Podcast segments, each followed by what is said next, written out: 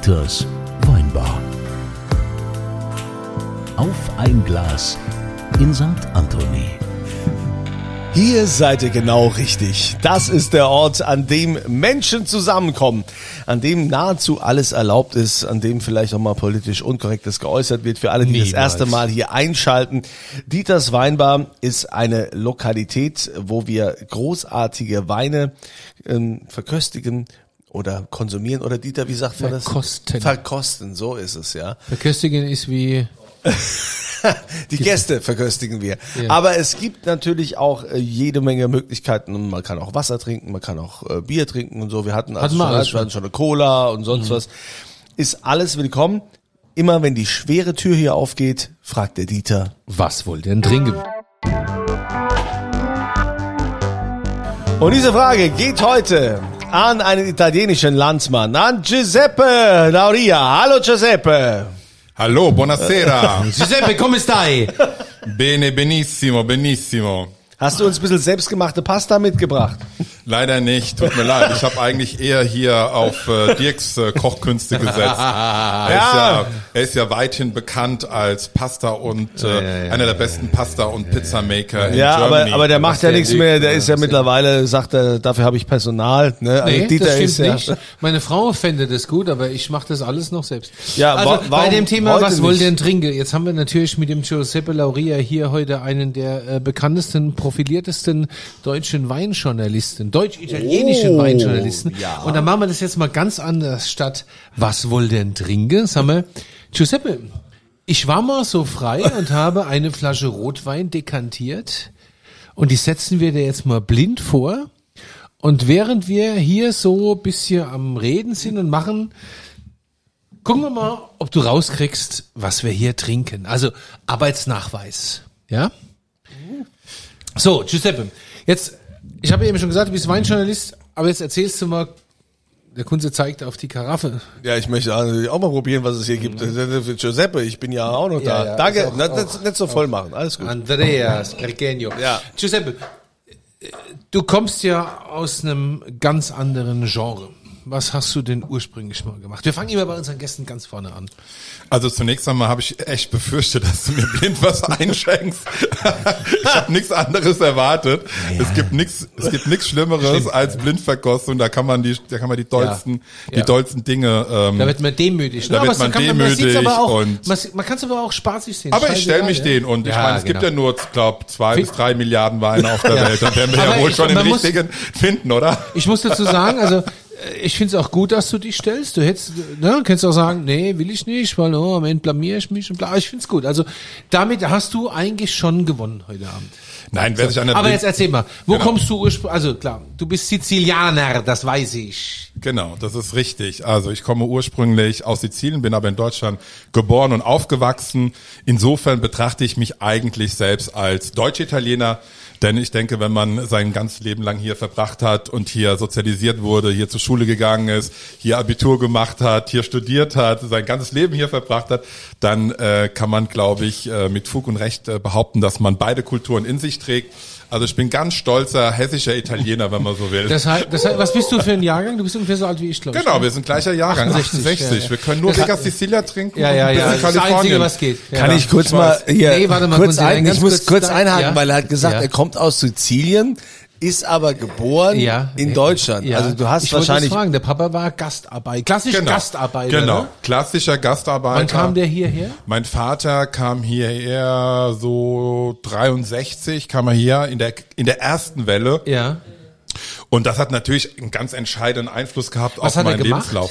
Du, der war, der wurde angeworben, wie viele andere Gastarbeiter angeworben wurden, um wirklich äh, Straßenbau, Brückenbau, Also der hatte schon in Sizilien tatsächlich auch in dem Bereich gearbeitet und hat hier dann in den 60er Jahren, das war auch wirklich wahnsinnig interessant, sich mit dem, mit meinem Vater auch auszutauschen, wie es denn hier so gewesen ist Anfang der 60er Jahre. Und es war kein Zuckerschlecken, so viel kann ich voraussagen. Und äh, der hat sich dann hier wirklich ähm, ja durchgekämpft, wenn man so will. Die Mutter mit den Kindern war noch in Sizilien und die hat er dann tatsächlich, ähm, glaub 67, kurz bevor ich geboren wurde, weil ich bin da, das einzige Kind, was in Deutschland geboren wurde, hatte die dann hier nach Deutschland geholt. Wie viele Geschwister hast du? ich habe äh, vier Geschwister. Und die sind alle noch in Sizilien geboren. nee, die, genau, die sind alle in Sizilien geboren, genau, wohnen aber alle und leben alle hier Mhm. in Deutschland. Also wirklich spannend, ne? Kunzilein, das kennst du nicht, weil du zu jung bist. Erste Welle Gastarbeiter. Ja. Damals hieß das Gastarbeiter. Ich nehme einfach nur mit, dass du sagst, ich bin zu jung. Das ist mal schön, das würdest du sonst nie sagen. Naja, Das auf dem Papier, optisch.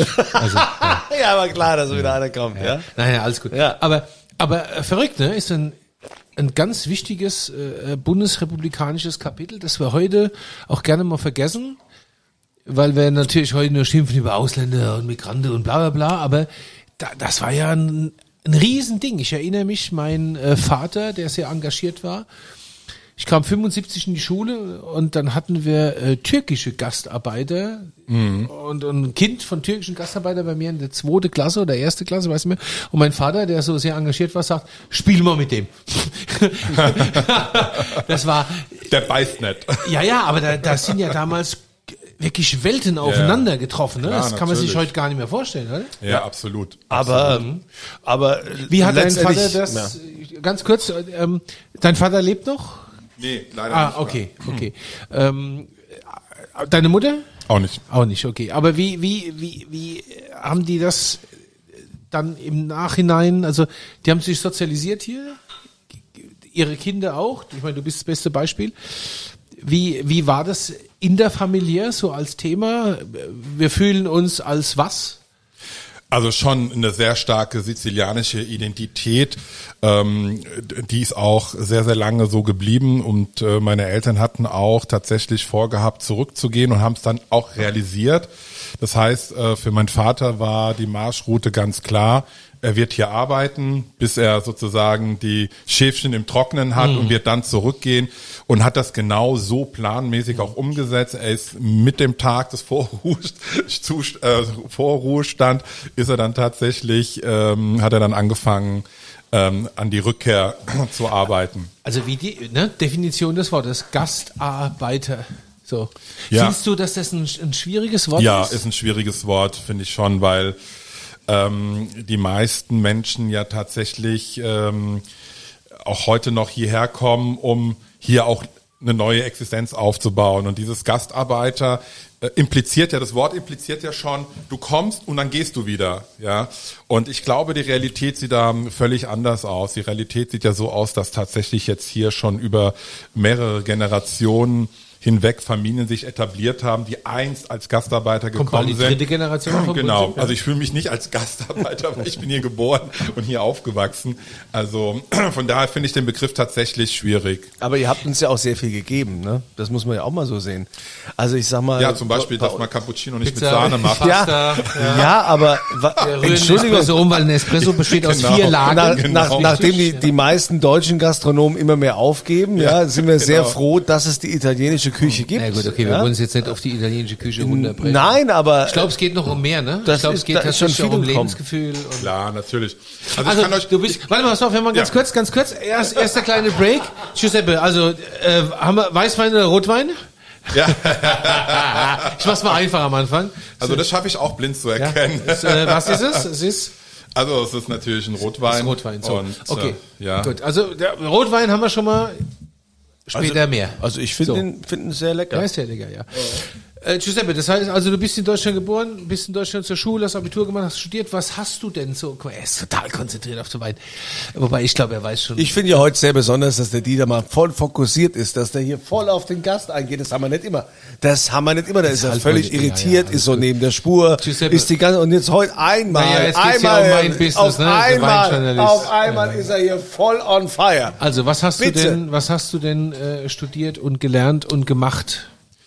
Also ähm, studiert habe ich Jura in Mainz. Uiuiui. Zu Ende? Ja, ja, klar. Mit, ja, ja. mit so zwei Staatsexamen? Nee, mit dem ersten Staatsexamen ähm, beendet und sogar ganz, ganz anständiges Examen gemacht. Ähm, in Mainz sogar, also in Rheinland-Pfalz Klausurexamen, was ja so mit das schwerste Examen ist, weil du praktisch in zwei Wochen. hast du nicht auch mal Jura studiert? Ja, ich habe in Bayern studiert. oh, Bayern ist das? auch schwierig. Ja, ich, ich weiß heute noch, eine körperliche Misshandlung ist eine üble, unangemessene körperliche Behandlung, welche das körperliche Wohlbefinden oder die körperliche Unversehrtheit nicht unerheblich beeinträchtigt. Und. Kunzilein, wie weit bist du gekommen in deinem Studium? Oh, ich bin sehr weit gekommen. Äh, Ich habe erfolgreich abgebrochen und habe dann meinen Traumberuf gefunden und äh, Musiker. Okay. Radio, Aber- aber um Künstler. Giuseppe. Also Giuseppe, aber du hast- du hast mich doch Ja, ja, gefragt. Entschuldigung, das aber ist du wieder warst- geil. aber Das du hast jetzt so ausgeholt. Ja, ja. Es ist immer hier dasselbe in Nein, dieser. Weinbar. Man kommt gut. hier nicht zu Ja, ja. Wort. Ne? Ja, ja. Man wird erst aufgefordert. Ja. Das ist so wie, Ja. ne? ah komm, zeig dich mal. Ach nee, zieh dir was anderes an. So ungefähr. Also, ja? erstes Staatsexamen, wie ging es dann weiter? Also ich muss dazu sagen, dass der Weg dorthin ähm, natürlich auch nicht unbedingt so ganz einfach war, weil ich musste ein paar Abschlüsse nachmachen. Das heißt, ich habe ähm, eigentlich erst Chemielaborant gelernt bei der Höchst AG. Das war Ach was, damals wirklich? Das war damals ein sehr hoch angesehener Ja. Ausbildungsberuf Ja. und Wie kam ähm, das? weil mein Vater bei der Höchst AG gearbeitet Ah, hat okay. und ich hatte eben, ich hatte Realschulabschluss gehabt und äh, habe dann während ähm, der Ausbildung gemerkt, dass ich dann doch irgendwie Lust auf mehr Wissen hatte und habe dann hier in Wiesbaden auf dem zweiten Bildungsweg ähm, am Hessenkolleg Wiesbaden mein Abitur nachgemacht und hatte tatsächlich sogar, während ich als Geselle gearbeitet habe, bin ich abends, also ich bin dann, habe dann morgens um 6 Uhr angefangen und bin dann nach der Arbeit, äh, glaube es war drei Monate oder sechs Monate, weiß ich nicht mehr genau, drei oder sechs Monate. Wir haben übrigens morgen 30-jähriges Abi-Treffen, da kann ich die Kollegen nochmal fragen, wie es war. Da gab es so eine Art Vorkurs, ja. Und dadurch, dass ich ein recht, sagen wir mal, mittelmäßiger Realschulabsolvent war, dachte ich, ich mach lieber mal den Vorkurs, dann kannst du ein bisschen was nachholen. Was aber hieß, dass ich jeden Tag, also jedenfalls mindestens drei, dreimal die Woche oder viermal die Woche von Frankfurt nach Wiesbaden abends nach der Arbeit fahren musste, um dort diesen Abendkurs zu machen. Und das war schon, da muss ich sagen, ich war wirklich, ähm, wenn ich so zurückblicke, das, sage ich, wo, wo, mein Gott, woher hat man so eine Motivation? Das wäre jetzt meine Frage Wenn gewesen. du ist so das, viel das was, arbeitest. Ist das familiär? Also, ich ich sag jetzt mal, Gastarbeiter gehen, darf man das sagen? Ich kämpfe gerade mit den Fruchtfliegen. Ja. Ja, also ich war super motiviert, weil ich einfach ähm, wirklich weiter wollte. Ich wusste, ich hatte eine gute Ausbildung. Chemielabor war wirklich damals schon ähm, ein Ausbildungsberuf. Damals gab es tatsächlich diese diese diese ein Defizit an Ausbildungsberufen. Ja, da gab es mehr Bewerber als Plätze. Heute ist ja umgedreht fast. Ne? Stichwort ähm, Fachkräftemangel. Aber damals war das wie so ein Sechser im Lotto. Hast eine Ausbildung, oh, bei der Höchster geht tolle Firma und so weiter und so fort. Aber ich habe dann gespürt, okay, ich will irgendwie weiter und äh, wollte auch studieren und dachte sogar ursprünglich, dass ich Chemie studiere, weil das war ja natürlich ne? Chemielaborant und dann studierst du Chemie und du wirst dann hier ja, äh, wirst dann hier äh, Chemiker und überhaupt und habe aber dann doch gemerkt, dass dann doch noch ein paar andere Talente da sind, und vor allen Dingen Interessen da sind und bin dann ähm, beim Abitur bin ich dann tatsächlich dann weggekommen von der Idee naturwissenschaftlich ähm, zu arbeiten. Heute kommt mir das tatsächlich manchmal auch ent entgegen, ne? also wenn es um Wein geht, ne? also wenn es um pH-Werte geht und um diese Geschichten, ähm, Also du weißt, worum es geht. ja, denk schon. So, dann hast du Jura studiert. Dann habe ich Jura studiert. Auf Jura habe ich keinen Bock. Ich mache habe jetzt das dann zu was. Ende gemacht und musste dann, nee, ich wollte tatsächlich dann noch das zweite Staatsexamen machen, weil ich hatte ein gutes Examen gemacht, da hat man also wirklich gute Chancen, auch einen guten Job zu kriegen, hatte auch schon entsprechend gute Angebote, weil ich auch in Italien studiert habe. Und hatte tatsächlich damals so von großen Wirtschaftsanwaltskanzleien Angebote gehabt, die ich mir auch angeschaut habe, aber ich musste dann warten, weil ich wollte unbedingt am Landgericht Wiesbaden oder Mainz äh, mein zweites, mein Referendariat machen. Und da hast du gewisse Wartezeiten. Das war dann genau ungefähr ein Jahr, diese Wartezeit. Und ähm, da hat sich dann die Möglichkeit ergeben, beim ZDF eine Art, äh, ja, eine Hospitanz zu machen, was aber dann umgemünzt wurde in ein Trainee-Programm und als ich dann wirklich fast von Tag eins kann man sagen, als ich dort meinen Fuß am Lerchenberg drin hatte, dachte ich mir, okay, das ist meine Welt, hier willst du bleiben, das gefällt mir. Insofern haben wir Parallelen. Das ist was, wovon der Kunze träumt. Kunze möchte Genau. ins Fernsehen. Kunze will große, Kunze will Ja, äh, ich- der ich- neue Harald Junge Deutschlands Ich will es endlich mal schaffen, dass man den Fernseher auch komplett ausfüllt. Verstehst du? ja, wenn wir zwei- Inhaltlich. Ja, ja. Ja, und dann, was, was hast du da gemacht? Genau, dann habe ich dort ein Trainee-Programm gemacht in der in der Redaktion und habe da verschiedene Stationen gehabt, war dann unter anderem auch ähm, bei, äh, wie nannte sich das damals, also praktisch für die Nachrichten heute, die praktisch die Heute-Sendung beliefert hat, Genau, Redaktion Aktuelles, genau. Redaktion Aktuelles war aber auch in so Redaktionen wie ähm, wie Recht und Justiz. Das bot sich natürlich an als Ja, als, als Jurist. Ich weiß nicht, ob ihr euch noch an die Sendung Wie würden Sie entscheiden erinnert. Ja, sowas in dieser Richtung. Und dann gab's dann Damals Recht brisant. Fernsehen, das kenne ich. Ja, genau. Können Sie lang. Wie würden Sie entscheiden? Das kenne ich. Ja, ja. Und recht brisant gab es auf Ja. Dreisat. Und da war ich dann in der Redaktion. Das hat mir super gut gefallen. Und dann dachte ich auch, weißt du was? Ähm, schauen wir mal, ob man, ob ob, ob ich hier Fuß fassen kann und ähm, und parallel lief das natürlich dann auch weiterhin die Bewerbung als Referendariat für fürs zweite Staatsexamen und musste dann tatsächlich dann kam es irgendwann mal zum Schwur und dann musste ich mich entscheiden und habe dann praktisch ja der Stimme meines Herzens äh, gehorcht und gefolgt und bin dann im ähm, ja im Journalismus hängen geblieben, wo ich eigentlich praktisch bei null wieder anfangen musste. Nämlich, was hast du da, was hast du da gemacht? Ich war da, ich war da freier, ich war da freier Mitarbeiter beim ZDF und äh, da ging es ähm, unter anderem auch um so Themen wie damals, hört sich ein bisschen makaber an, aber damals ging es darum, äh, das Ableben des Papstes ja, das produktionell und redaktionell vorzubereiten. Der lebte natürlich noch, und der lebte noch fünf Jahren. glaube, aber oder, oder vielleicht sogar auch noch ein bisschen länger. Ja, aber ist ja spannend. ne? Für alle Und- berühmte Menschen dieser Welt gibt es Genau. ja bei allen Redaktionen Ja, ja, komplette genau. Nachrufe. Richtig, Ne? Ja. genau. Deswegen, nur, nur ja, für Olaf genau, Scholz ja, ja. gibt's noch nichts. Ja gut, was, will, was willst du sagen? Was Ja. willst du über Olaf, wenn Olaf Scholz ablebt, ablebt sagst du, Cum-Ex. och jo. Cum-Ex nur noch. Nee, du sagst, och jo. Ja. Jo. Ja. Tot. Wir wünschen ihm ein langes Leben.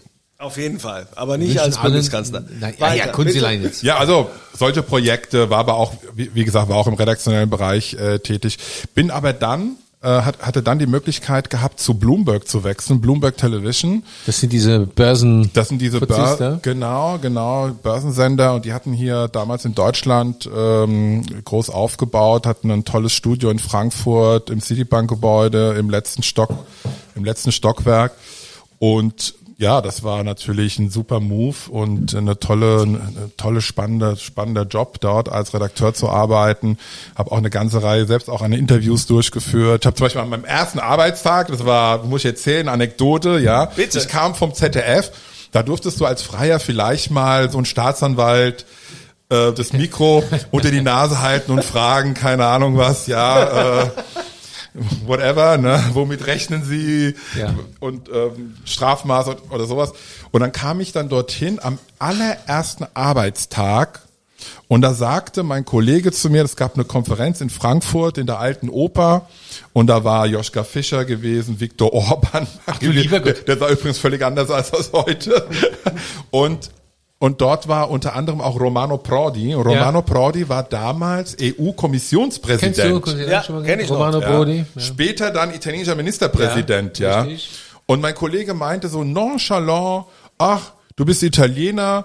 Ich glaube, wir haben viel bessere Chancen, wenn du den auf Italienisch interviewst. Da war ich gerade zwei Geil. Stunden, Hammer. zwei Stunden. Hammer. Und da habe ich dann gemeint, ja, aber worüber soll ich denn den befragen? Er sagte, ja, über, über den Euro natürlich und über die EU-Osterweiterung. Und ich, oh, okay. Äh, also erstmal muss ja im Thema drin sein. Zweitens das Ganze auf Italienisch. Ich meine, ich bin ja hier geboren, aufgewachsen, Ja. hier zur Schule gegangen. Aber du sprichst schon fließend Ich spreche natürlich fließend Italienisch, aber ein Interview zu führen auf allerhöchster Ebene, Mm. wo du den EU-Kommissionspräsident vor laufender Kamera, umringt von 50 Journalisten, alle waren um mich herum, mit allen mit ihren Mikrofonen.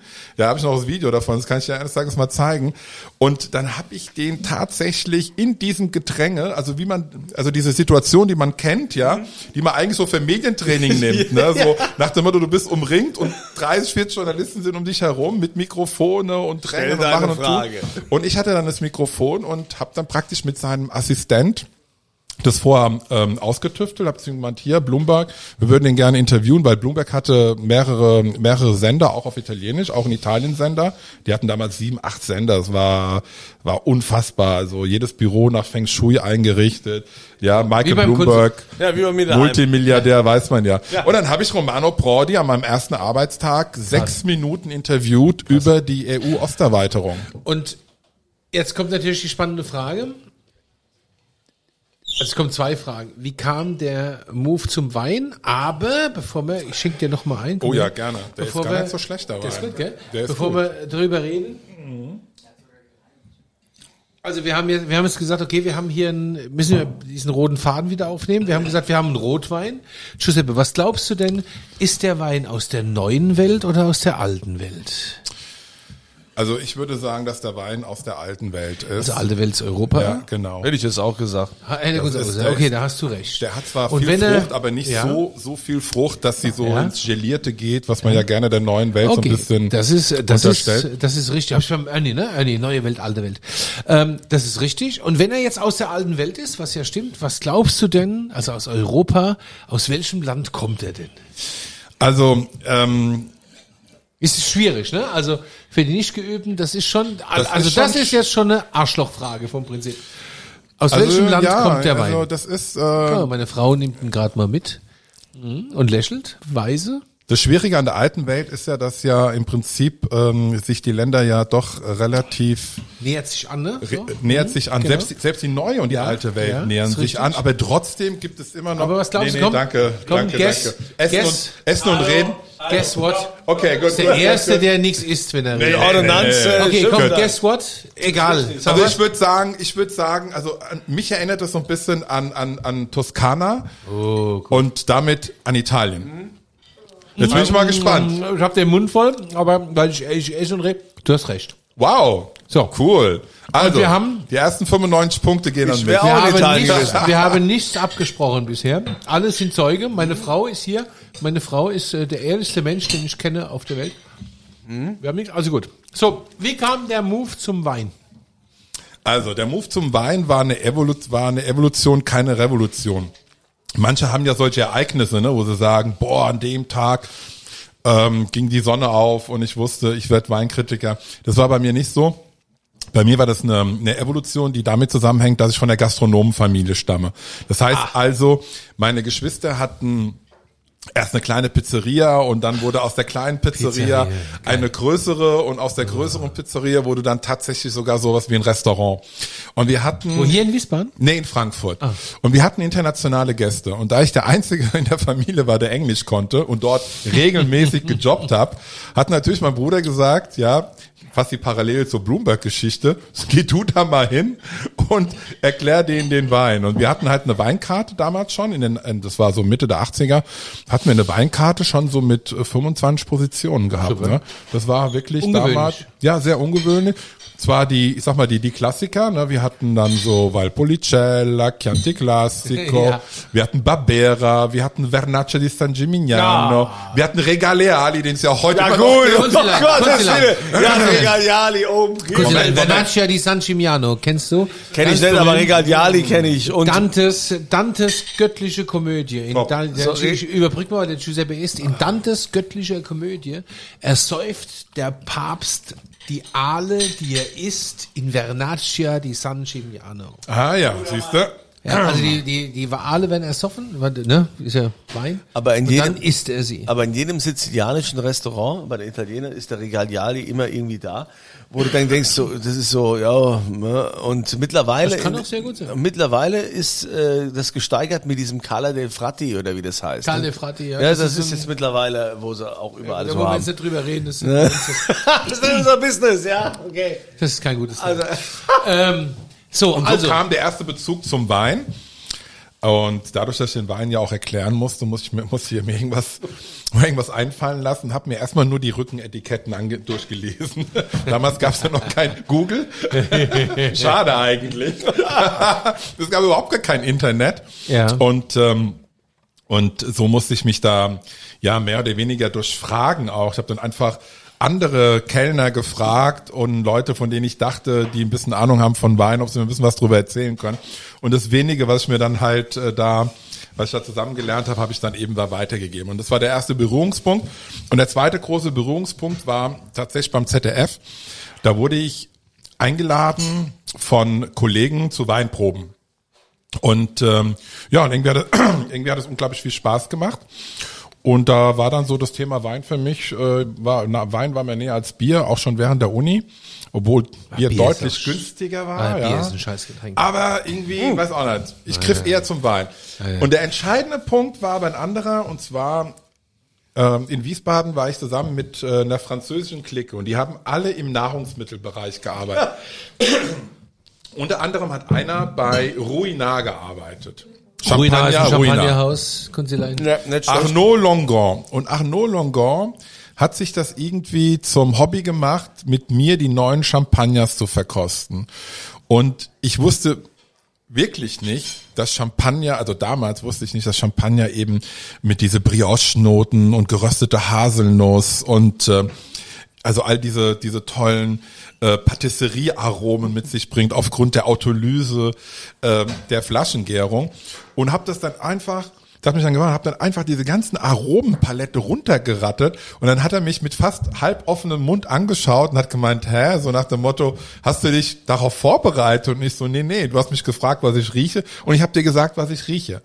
Und so fing dann so so ein bisschen, ja, ähm, wie soll ich sagen, so die die Entdeckung an, dass ich offensichtlich, ja, nicht nur wegen der Größe meiner Nase, einfach offensichtlich eine ganz große Also- Affinität habe im Riechen und im Erriechen von von von Aromen und und und in der Einschätzung Also von es war klar, es ist dein Ding? Und So? Mhm. dann war klar, das ist mein Ding und dann bin ich dem wirklich schnurstracks, äh, wie ich Jura studiert habe, bin ich den ganz systematisch äh, nachgegangen und das war dann die Zeit, wo wir uns dann glaube ich auch schon wieder Ich, glaub, ich kennengelernt wollte es haben. ich wollte es gerade sagen, So ich glaube, ab dann kann ich das anfangen zu Genau. erzählen, weil es sind auch schon über 20 Jahre. Über 20 Jahre Dann kann ich her. das anfangen zu erzählen. Unsere Leidensgeschichte, wir hatten, äh, wir hatten viele Tiefen, du und ich. ja, ich hatte, ich, ich gebe das ehrlich zu, ich hatte ein sehr komplexes und zwiespältiges Verhältnis zu Weinjournalisten und auch ganz besonders zu Giuseppe.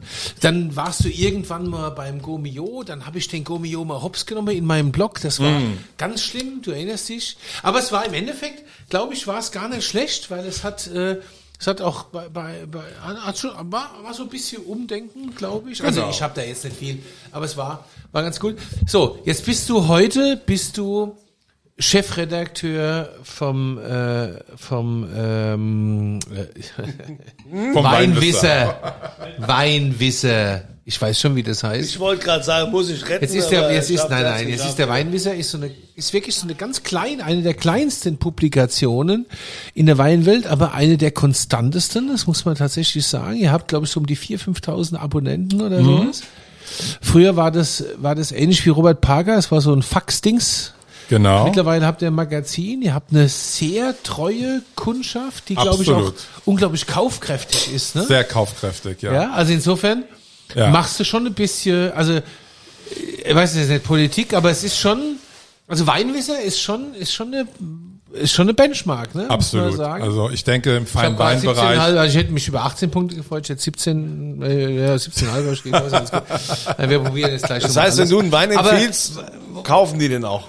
Das Ja. ist eine Kundschaft auf jeden Fall. Ja. Also man muss wirklich, ich glaube tatsächlich, also Weinpublikationen gibt's ja wie Santa Meer und wir reden auch gleich nochmal über Weinpublikationen im Na, Speziellen. so viele gibt's mittlerweile nicht Aber mehr. ihr habt, ihr habt, euer Klientel ist, glaube ich, ein sehr spezielles, ne?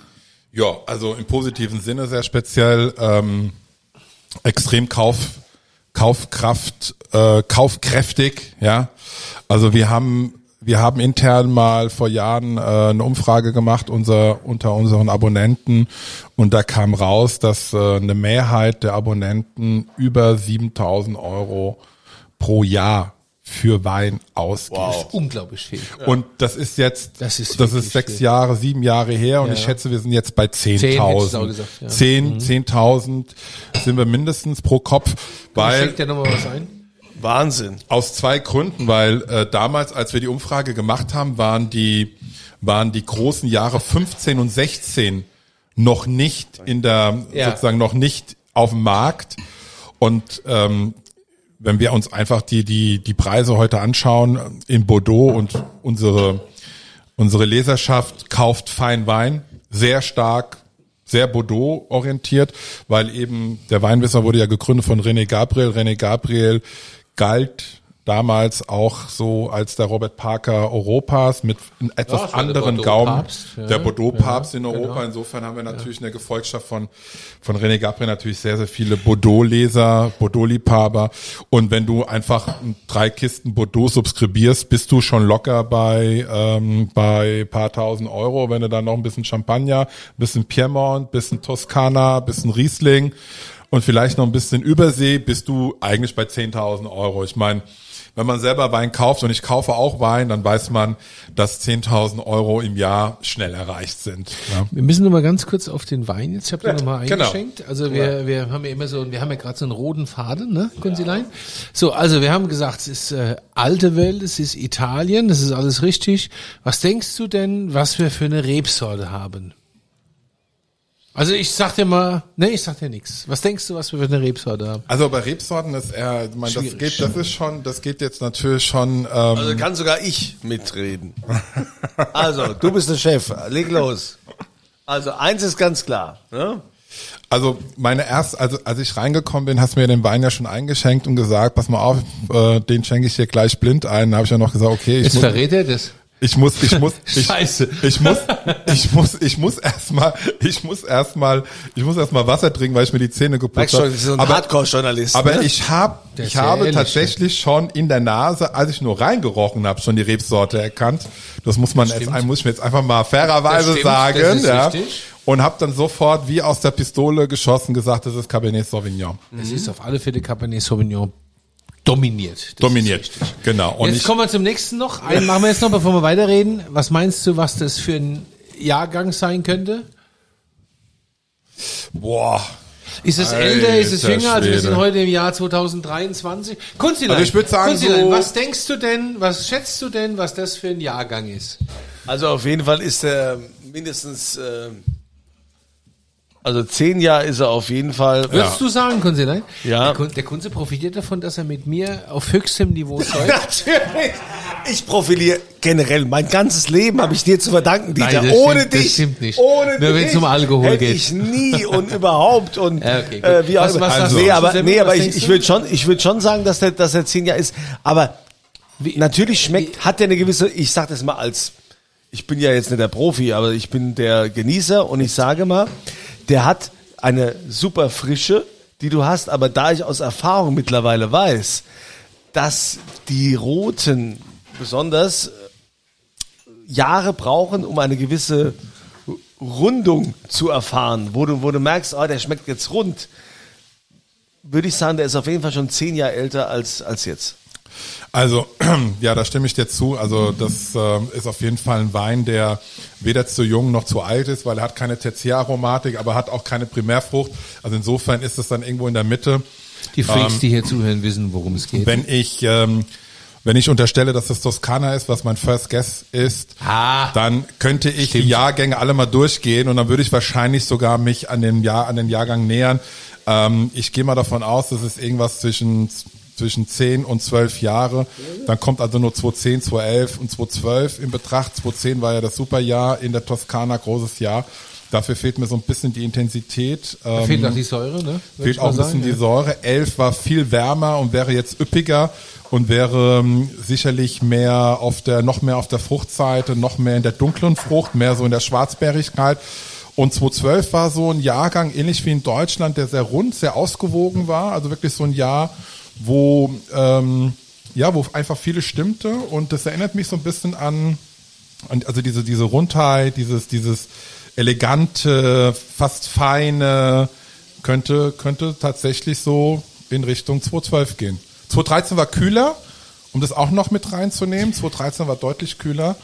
Deswegen, komm, erlöse mich. 2012? Also es fällt mir schwer zu sagen, aber du hast recht. Es ist tatsächlich 2012. Kunzilein. Ich vermisse den? Applaus, hallo? Applaus, Applaus.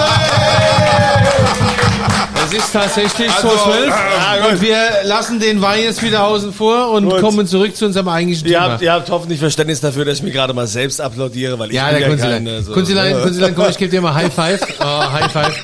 Kunzilein Nee, aber als, äh, das ist ja auch, wieder das ist ja auch schön. immer für, für Menschen, die sich Sehr schön. jetzt nicht nur mit Wein Sehr beschäftigen, sondern wenn man Ja. nur Genießer ist, wenn man das ja irgendwie dann, ne, und, und so langsam dieses Gefühl dafür entwickelt, finde ich das schon irgendwie, ja, finde ich eigentlich ganz Giuseppe, cool. bis jetzt war alles super harmonisch. Jetzt komme ich mal, jetzt komme ich mal mit den unangenehmen Themen. Ja, bitte. Ähm, ich habe mich gerade kürzlich mit einem äh, auch einem sehr bekannten deutschen Weinjournalist unterhalten, der sagte, eigentlich sind wir als Weinjournalisten können wir uns abschaffen. Wir maßen es uns an, Dinge zu beurteilen, von denen wir eigentlich keine Ahnung haben, weil uns mittlerweile völlig das Know-how fehlt für das, was im Weinberg passiert, für tiefere, oh guck mal hier, für tiefere Zusammenhänge. Ähm, wie siehst du das denn? Also ist Weinjournalismus noch en vogue? Glaubst du, ihr macht das richtig? Ich meine, ihr beurteilt, ihr beurteilt ein Produkt, dessen Entstehung ihr niemals begleiten könnt? Niemals? Ich denke, es liegt in der. Natur der Sache. Ich denke, es liegt in der Natur der Sache. Es ist ja auch so, dass wenn du, wenn du essen gehst ähm, und einen großen Koch bewertest oder Essen bewertest, siehst du die Entstehung der Produkte auch nicht. Du weißt nicht, Glaubst du nicht, dass es bei Lebensmitteln einfacher ist? Also du weißt Ach. genau, was ist ein gutes Stück Fleisch, was ist so. naja, Also ich erlebe zum Beispiel, ich habe mal ein konkretes Beispiel. Ich sehe Weinberge, die sehen aus wie Scheiße. Also wirklich ganz schlimm. Und, und Weine aus diesen Weinbergen, die aussehen, als wären sie gerade abgebrannt, werden auf einmal, der Typ wird Gutsverwalter des Jahres, Winzer des Jahres, der Wein wird Wein des Jahres und ich stehe so nebendran und denke, ui, wie geht das denn? Kann ich mal kurz Also das wird ja nie passieren mit einem Stück stinkischen Lachs. Dieter, ich, ich, ich, geh- nicht ich, frisch Ja. ich gehe mal kurz aufs Klo. Ihr Ja. habt ja, was Ja, Wichtiges geh mal zu Klo, klären, ja. oder? Ja, ja, Ja, ja. Sag mal, sag mal wie, wie, wie, wie geht ich muss auch aufs Klo. Ja, ja. Aber ich glaube, bei Essen ist das schon anders. Ja, aber was ich sagen will, ist, ähm, ich glaube nicht, dass man ähm, die Entstehungsgeschichte eines Weins en Detail kennen muss, um einen Wein beurteilen Muss zu können. Weinberge kennen? Naja, äh, es wäre schon hilfreich, es wäre schon hilfreich, wenn man, ähm, wenn man hin und wieder auch mal in den Weinberg geht und in der Zeit, ähm, wo ich äh, bei Gomio war, bin ich tatsächlich zumindestens, äh, weil ich auch sehr gerne joggen gehe und sehr gerne wander, bin ich auch häufiger gerade im Herbst auch durch die Weinberge gelaufen und da sieht man schon große Unterschiede. Da stimme ich dir vollkommen äh, zu. Außerdem ist es ja so, dass wir da nicht äh, sozusagen als Blindgänger alleine durchgehen, sondern wenn du ein bisschen dich, ähm, äh, ja, wenn du natürlich nimmst du dir jemanden mit, der ein bisschen Ahnung hat, ja, und der Aber wie wird das noch ein kann es bisschen denn, wie kann's erklärt. denn dann sein, dass in bestimmten Publikationen Weine aus Weinbergen, die voller Oidium sind, also Mehltau, die äh, schlecht gepflegt sind, ähm, wo es dann hin und wieder auch mal so ein kleines Skandal. Wie kann es denn sein, dass sowas dann Wein des Jahres wird oder so? Wie, wie geht das? Gut, musst du natürlich dann die Leute fragen, ich weiß nicht, auf welchen Wein du jetzt anspielst, müssen wir Nein, so konkret sagen. Nee, weil ich weiß ja nicht, ob, ob, ob äh, ne, wer den bewertet hat, da muss natürlich die Leute fragen, die den bewertet haben. Ähm, äh, ich für meine, für mich kann nur sagen, dass man natürlich ähm, versucht, weitestgehend sich auch zu informieren, wie denn die Weinbergspflege in den jeweiligen Weingütern aussieht. Da fragt man auch mehrere Leute und man und wenn dann im Zweifel geht man natürlich auch selber hin und nimmt sich einfach einen Experten mit und ähm, lässt sich einfach ähm, erklären, was jetzt die Unterschiede sind zwischen dem einen Weinberg und dem anderen Wein. Außerdem stelle ich jetzt die provokative Frage, kann Ja. man tatsächlich anhand eines Weinbergs, der mehr Also oder ein- weniger ein- gut ein- gepflegt ist, einen Spitzenwein Ja. machen oder gibt es tatsächlich auch Leute, die vielleicht aus weniger, Ja. weniger, äh, ja, vielleicht weniger guten Weinbergen oder gepflegten Weinbergen vielleicht Also auch ich ganz glaube, ich glaube, machen, du ne? kannst aus den tollsten Weinbergen den größten Scheißwein Genau. machen. Ja. Ähm, das glaube ich schon. Ein bekannter Kollege von dir hat mal gesagt, für mich zählt nur, was im Glas ist. Genau. Das finde ich total schwierig, muss ich sagen. Das finde ich wirklich total schwierig. Also beim Fußball geht es, zählt ist, was auf dem Platz ist. Mhm. Bei Wein finde ich es schwierig, weil ich glaube, dass um einen Wein zu begreifen, und ich sage das jetzt nicht aus Frustration, ich werde ja gut bewertet, ist ja alles gut, also ich, mir, mir geht's ja Bombe. Aber ich glaube, um einen Wein in seiner, in seiner Gesamtheit zu bewerten, braucht es viel mehr als den Eindruck im Glas. Wie siehst denn du das? Ich meine, du reist ja auch viel, oder? Warum reist du? Du reist, um zu sehen, wo Genau. das Zeug wächst, oder? Genau, und die zeigen uns auch immer genau die Weinberge. Also es ist schon so, dass wir natürlich ähm, auch ähm, größten Wert darauf legen, dass wir die Weinberge auch sehen können.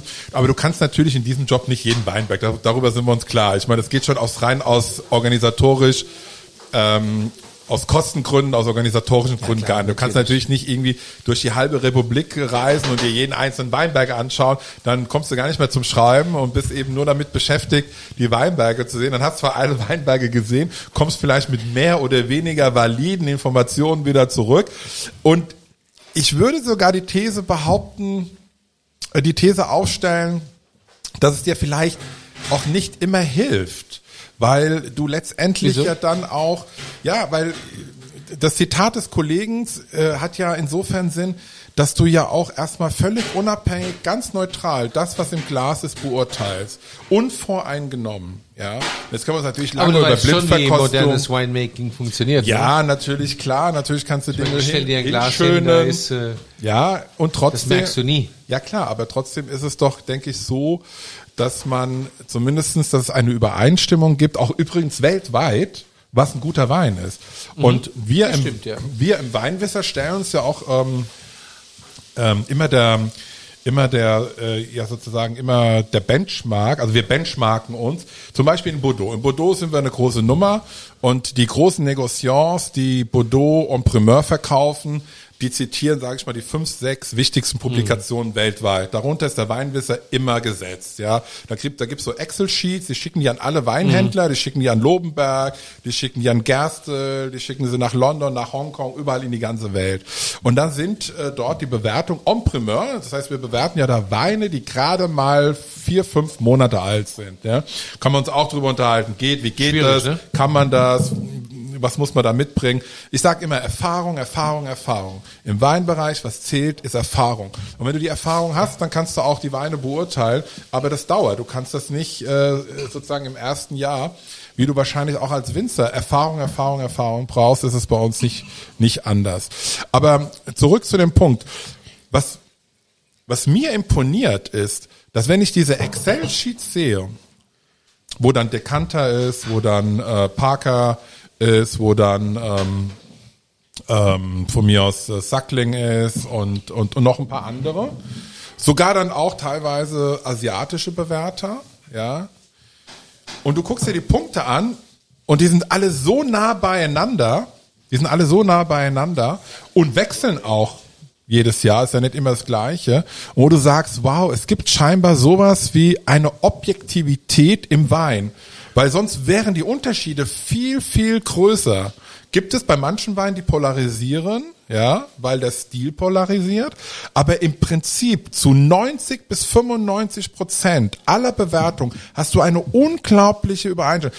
Ich habe ja vorhin Oder der erzählt, Winzer erzählt allen das Gleiche. Ne? na, aber die, aber gut, die Verkoster sind ja auch keine Trichter, wo du nur einfach reinkippst Okay. und dann kommt das wieder raus, sondern ähm, es gibt offensichtlich eine ganz, ganz große Übereinstimmung. Ich habe einmal in einem Interview gesagt, dass die die Trefferquote bei uns im Weinwisser, die würde ich aber auch für Kollegen, ähm, da würde ich auch Kollegen mitnennen, nicht alle, aber ein, ein paar Kollegen würde ich da mitnehmen. Die Trefferquote äh, bei unserer Punktbewertung und sogar bei den Trinkfenstern halte ich für höher als jede durchschnittliche Bewertung und Prognose eines Analysten im Aktienbereich oder im BIP-Bereich. Ich, meine, ich habe ja dort gearbeitet und ich weiß ja, wie oft das revidiert wurde. Und wir, wir müssen nicht so oft revidieren. Also auch was Punkte angeht, was Trinkfenster angeht, wir machen ja die zehn Jahres danach, Mhm. zehn Jahres danach Proben. Und da hast du eine so hohe Trefferquote, dass du sagst, wow, das ist ja Wahnsinn. Würden wir selber gar nicht unbedingt so erwarten, aber es ist so. Was glaubst du denn, muss ein Weinjournalist unbedingt können? Er muss eine, also er muss ein unglaublich gute Sensorik haben. Er muss, Du musst riechen und schmecken können. Ist er muss riechen, ja, aber das Riechen und Schmecken ist schon entscheidend. Also das ist ja äh, nicht was noch, weil ich sag mal, das ist sozusagen für mich das DNA. Setzt du das, bringst du das auch überein mit einer Emotion in deinem Fall? Also für mich ist, ist Riechen und Schmecken immer emotional. klar, natürlich auch emotional, aber erstmal versuche ich rational ranzugehen. Also Kann man Fehler, rational riechen. Naja, nicht, oder? Riechen ist, ist doch das- so, ist das riechen ist doch so hoch emotional. das ist richtig, Mir aber stinkt's, ich kann nicht riechen. Nee, nee, klar, das ist alles richtig. Nur man versucht es zu rational zu äh, katalogisieren und zu kategorisieren. Ah, okay, okay. Also du gehst hin und sagst, ist das sauber, ist das reintönig, ist das klar, ist das äh, komplex, ist das vielschichtig, hat das, ähm, ist, hat Gibt es sowas wie eine Wiedererkennbarkeit? Wir reden ja nicht immer von, von Wiedererkennbarkeit. Ja, ich weiß, dass du ja mittlerweile ein Antiterrorist bist, sozusagen, das Terror in Frage stellt. Und trotzdem würde ich behaupten, es gibt bestimmte Nein, ich stelle Weine. das nicht in Frage. Ich, ich, ähm, ich bringe es überein mit Machart und das macht's halt Ja, komplex. Ja, genau, das ist richtig. Das, da, ich glaube, da sind wir auch d'accord, dass manche Also Weine ich glaube ans mehr Terroir, Machart definitiv. ist. Genau. Also in unserem Fall, ich, ich glaube an den Roten Hang, ganz klar. Ja, ich glaube klar. an den Rüdesheimer Berg. ja, Mosel, Ja, Schieferweinberge, natürlich, ich ja. glaube da dran, aber ich sehe einfach die, die Machart. Ja, ist schon klar. Die Was Machart. denkst du, was denkst du, darf ein Weinjournalist nicht sein? Er darf nicht, ähm, er darf nicht äh, mit Scheuklappen durch die Welt gehen und er muss, er muss, er muss neutral sein. Er darf nicht voreingenommen sein. Er muss, er muss wirklich versuchen, möglichst seine eigene Vorlieben, weil es gibt ja auch eine ganze Reihe an Weine, die ich mir nie kaufen würde und trotzdem relativ hoch bewerte, weil ich einfach meinen persönlichen Geschmack ein Stück weit hinten anschaue und sage, das ist objektiv ein sehr gut gemachter Wein der seine Kundschaft findet und den man eigentlich fairerweise auch so bewerten muss. Würde ich mir möglicherweise nicht kaufen, ja, aber man, man muss dem Wein konzedieren, dass er, dass es ein hochwertiger Wein ist. Also ich gehe da nicht hin und sage, Also okay, muss schon so ein bisschen die Schweiz sein. Ja. ja, Neutral. Spürst du einen Druck, was ho also Höchstbewertungen angeht? Ich meine, wir haben ja momentan so eine Zeit, wo, also früher, als ich anfing im Weinbusiness, wenn du für einen Gutswein 85, 86 Punkte gekriegt hast, warst du der König. Genau. Heute ist 85 Punkte sowas ähnliches wie Majestätsbeleidigung. Spürst du da einen Druck, dass du gar nicht mehr wahrgenommen wirst, wenn du nicht wenigstens in deinem, ihr bewertet immer noch ein 20-Punkte-System, wenn du wenigstens 18, 18,5 Punkte gibst? Nee, also, also Druck, Druck spüre ich nicht, aber natürlich geht es nicht an einem spurlos vorbei, dass eine gewisse Inflationierung der Punkte über die letzten fünf bis zehn Jahren stattgefunden hat. Zehn Jahre, würde ich sagen. Ja, Ja, genau. Zehn Jahre ist ein guter Zeitpunkt. Mhm. Und natürlich stellst du dir die Frage, ähm, wie du damit umgehst. Machst du den Trend mit oder setzt du dich davon ab? Und diese Entscheidung ist natürlich ähm, eine Entscheidung, die auch mit der Philosophie der eigenen Publikation zusammenhängt. Willst du sozusagen zu den äh, Leuten gehören, die die Weine hochjubeln und dadurch halt auch häufiger zitiert werden? Ich meine, das ist ja völlig klar, warum, äh, also der Zusammenhang ist ja völlig klar zwischen hohe Natürlich. Punkte, zitiert werden, ähm, subskribiert werden, gekauft werden und so weiter und so fort, mit hin zu Buchen von Veranstaltungen.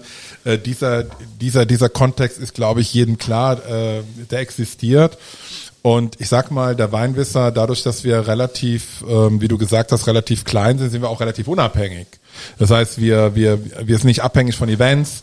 Wir müssen nicht ähm, Gebühren nehmen für tolle Winzerveranstaltungen, die dann, was weiß ich, 5000 Euro kosten und die dich natürlich möglicherweise wiederum in dein Urteil ähm, ja, äh, beeinträchtigen, ohne dass ich jetzt unterstellen will, dass das unbedingt so der Fall ist, weil ich glaube, dass es wirklich un professionelle Leute gibt, die auch sowas äh, trennen können, die Business und Bewertung trennen können.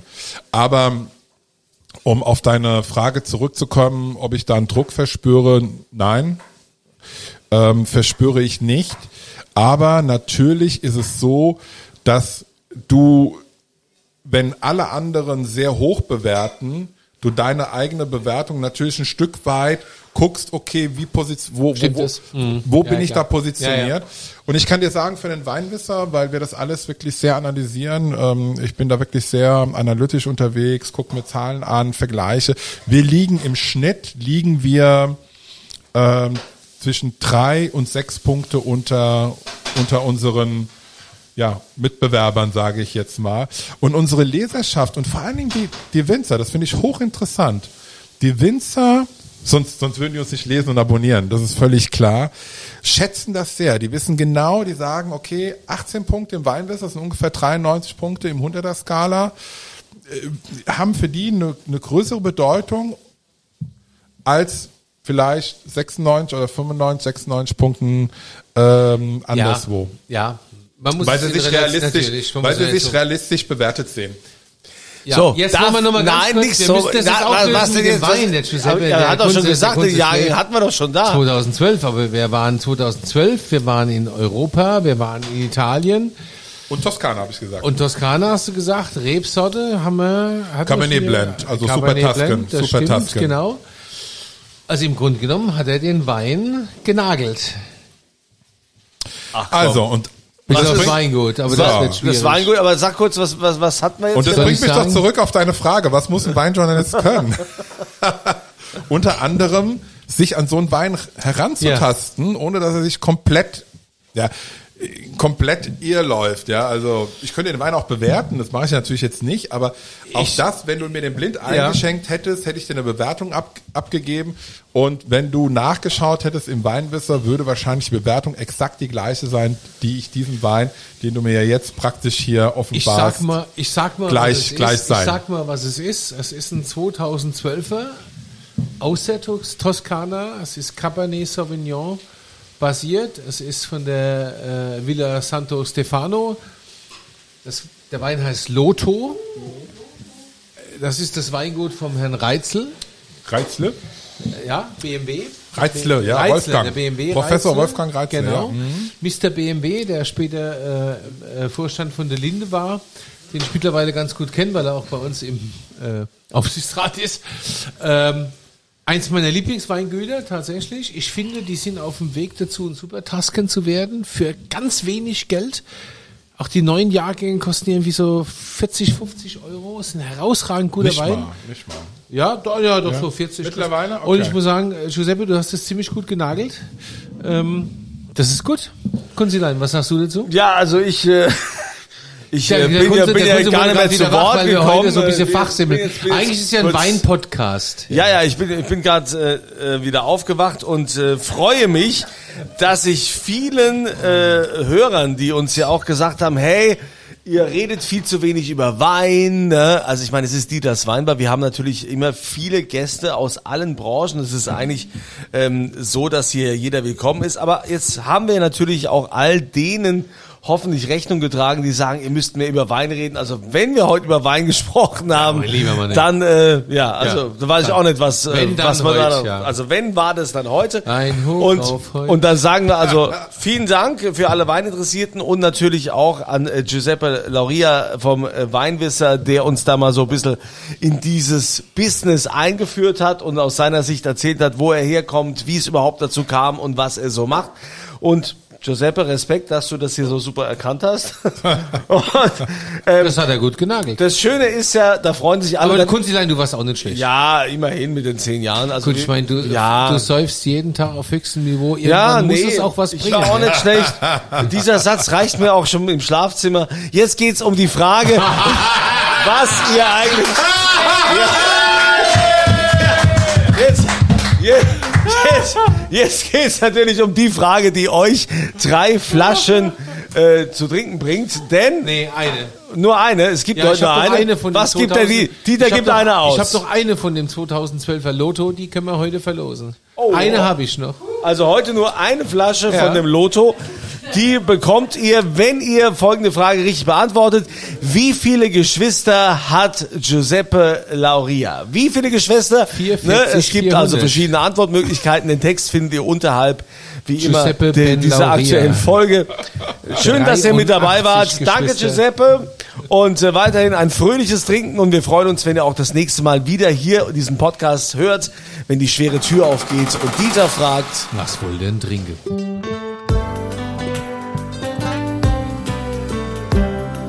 Dieters Weinbar.